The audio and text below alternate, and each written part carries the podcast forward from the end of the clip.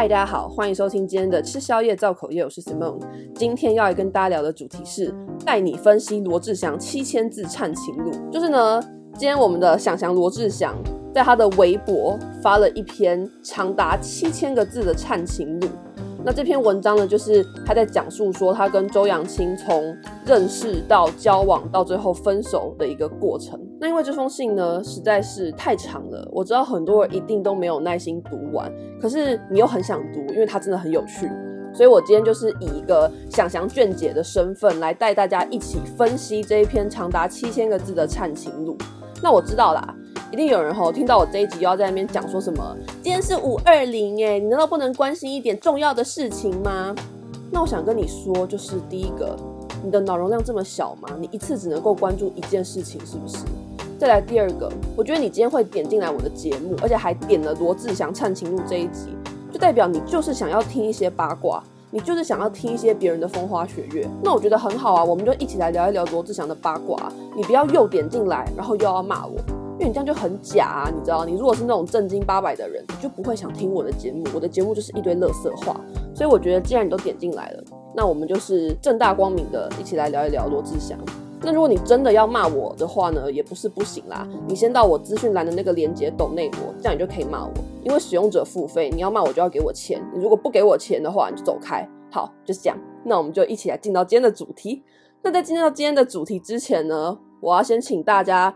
打开罗志祥的那一篇七千字长文，就虽然说我是卷姐啦，但是你知道，大家还是要自备教材，所以先请大家点开你的微博或者是你的脸书都可以随便，然后你把罗志祥那篇文章《男孩女孩》给打开来。好，我给大家三秒钟的时间，如果你打不开的话，你就先暂停去开，然后再回来我这边听。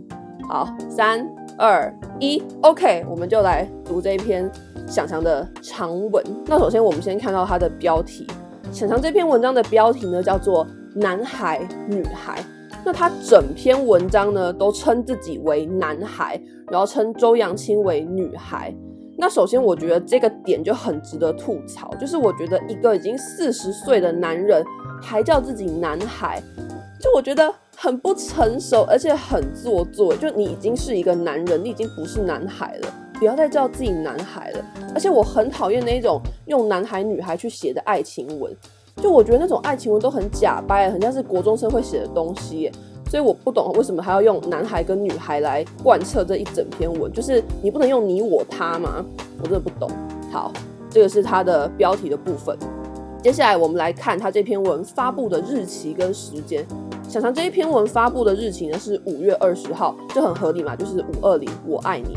但是它发布的时间是在九点十二分，这可能大家就不知道为什么。那我来告诉你，因为周扬青的生日呢，正好就是九月十二号，所以想想是不是时间管理达人？他真的是诶、他连发文都可以精准的发在九点十二分。我们想想真的是时间管理达人。我觉得祥祥现在就是可以直接退出演艺圈，他直接就是到各大公司或是各大学校去演讲，说如何管理时间。就是他怎么可以这么精准的发文呢、啊？我觉得这点真的超厉害，就我很佩服想想。好，这就是关于这篇文章的日期还有时间的部分。那再来，我还有一个点想要吐槽，就是他这一整大篇七千个字的文章里面，一个逗点都没有。就我想说，想想是现在没有周扬青帮他发文，他就不会用逗点了，是不是？就是这么长一篇文，他完全没有逗点，他都用空格。好，那空格也没有关系，可是你要空好吗？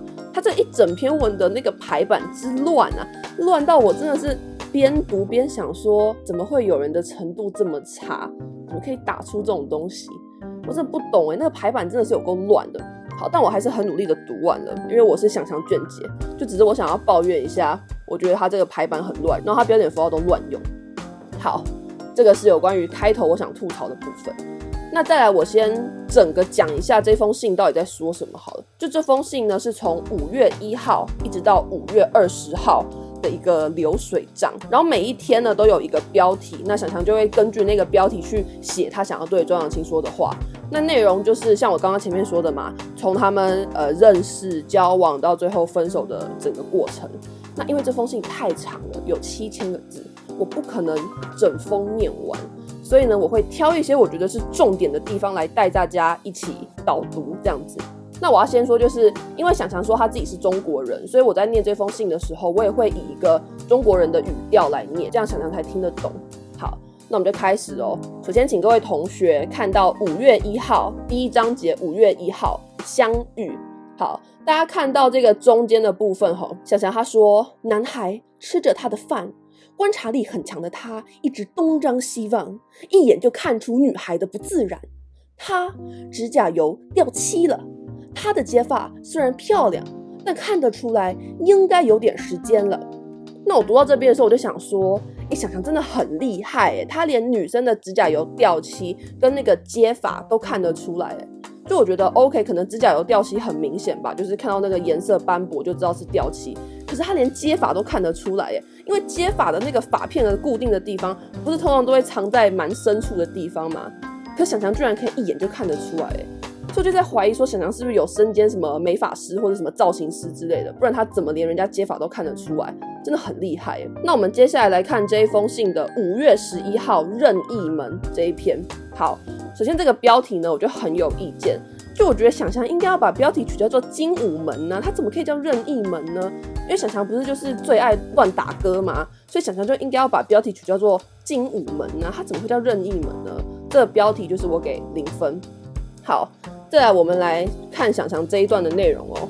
想翔在文末的时候说：“女孩迷迷糊糊的睁开双眼，说：‘我我是在做梦吗？你不是要工作吗？你怎么来了？’”男孩说：“因为我有任意门呐。”女孩开心地抱着男孩，因为眼前的男孩就是她的小叮当。那我读到这边的时候，我就想说，想想真的是大家的小叮当诶，就是你看哦，今天蝴蝶姐姐想要名牌包。想翔就每年生日都送一个，然后蝴蝶姐姐在找那个经纪公司想要签约，想翔直接开一间公司，哎，为他开一间公司，哎，这超级小叮当的，哎，然后还有像是那个有一个不知名的什么写真小模，就是发了他跟想翔的对话，内容大概就是说那个写真小模的写真集好像还剩下两百本还三百本卖不出去吧，想翔直接全包，哎，超霸气。然后又或者是想翔那些 party boys 想要开什么泳池趴，哎，想翔直接 call 了一堆那种不知道是谁的路人王美一起来陪伴，哎，就我觉得想翔真的超厉害，想要就是大家的小叮当啊，你知道博爱的小叮当，不是只有周扬青的小叮当，他是一个中央空调小叮当，非常厉害。好，再来我们再往下看这个五月十二号这篇文章，求求你。他这一段呢，是这一整篇文章我看到最生气的地方。就这篇文章大概就是在讲说呢，呃，周扬青跟罗志祥很喜欢去游乐园玩，然后罗志祥他很喜欢坐云霄飞车，可周扬青就是很害怕坐云霄飞车，他不喜欢坐。但是呢，小强就是一直逼着周扬青，就周扬青都已经说我真的不行了，然后连排队都排到哭了，可是小强还是一直硬拉人家去坐云霄飞车。然后我读到这段，我就觉得很生气，就是。这边我想要先跳脱一下罗志祥来谈一下这个状况，就是我觉得很多情侣在感情中啊，都会逼对方去做一些他们不喜欢做的事情，然后以此来证明说对方真的很爱自己。比如说，可能对方不喜欢去游泳，但他就会逼对方说：“你一定要游，你一定要为了我游，因为我很喜欢游泳。”然后一定要逼到说对方真的陪他去游了，然后他才会觉得很开心，那觉得说这是一种爱他的表现。就我觉得这种观念真的不行欸，我觉得为什么要逼别人做他不喜欢做的事情呢？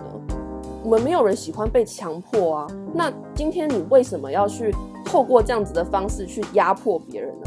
而且我不觉得这是一个证明对方爱你的表现啊。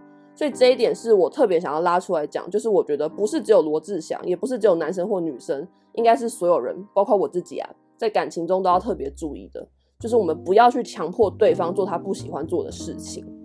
好，那我们再拉回来想想这篇文章哦。所以他强迫周扬青去做云霄飞车这件事情，我就很生气。就是我觉得别人就不喜欢嘛，你强迫个屁呀！然后最好笑的是，想翔在这一篇文章说：“放心，我会死，我会一直牵着你的手。”可是呢，从想翔提供的照片可以看到，他根本就没有牵着周扬青的手，他们的手是松开的。所以想翔就是说谎啊，拉别人去坐云霄飞车，然后说我会牵着你的手，就根本没牵，这是说谎，他真不行。那接下来我们再继续往下看到五月十七号这一篇小确幸。那这篇大概就是在讲说呢，有一次小强跟周扬青到上海的一个海滩，在那边散步，结果就是途中遇到一个卖花的阿姨，然后想阳就是买了一朵花送给周扬青这样子。那想阳呢就在这一段里面打说，男孩跟阿姨寒暄了几句话后，买下了玫瑰花，转头送给了女孩，女孩开心的收下，两人又继续往前走。一个小小的动作，隐藏着大大的感动。然后我读到这篇文的时候，我就想说，想象的内心戏会不会太丰富了一点？就是周扬青有说他感动吗？没有啊，周扬青不就是开心的收下？他有说他感动吗？没有。但想阳就自己在那边做什么一个小小的动作，大大的感动，就我觉得很好笑。人家根本可能也没有把这当成一回事，然后就想要自己在那边脑补什么小动作大感动，我觉得很好笑。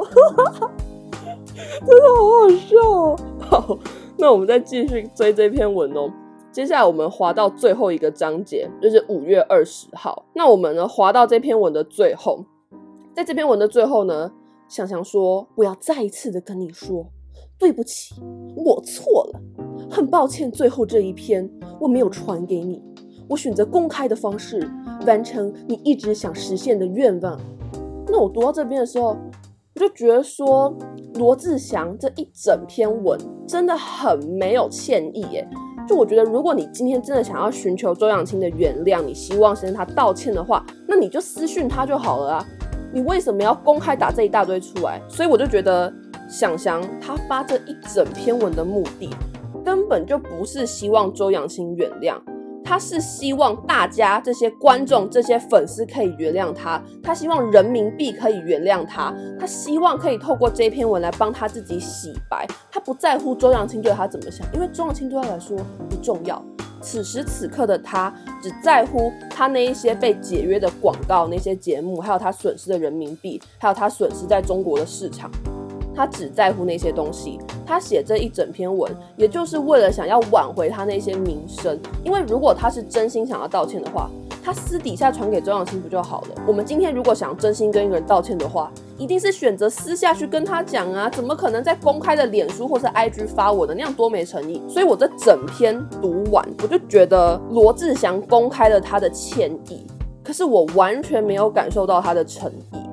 我觉得他就是在跟人民币道歉，那我觉得这种行为我非常的不认同，就是我觉得非常的做作，而且恶心。好，那以上就是我今天对于罗志祥这个七千字的忏情录的一些讲评。希望这个卷姐我本人的讲评呢，各位同学听得开心。那我们就是继续期待想阳接下来还会出什么包。就我觉得看想阳出包的新闻真的好疗愈哦。我今天早上看到这篇文的时候，我整个是大笑，你知道吗？我真的大笑。我甚至还跟我朋友看这篇文，看到错过公车，这真的太有趣了。那我今天的内容就到这边结束。大家如果有什么想跟我说的话呢，都可以到 First Story 底下留言，或是你到 IG 搜寻吃宵夜造口业 ET and Gossiping，就可以找我的 IG。那我们就下期再见，拜拜。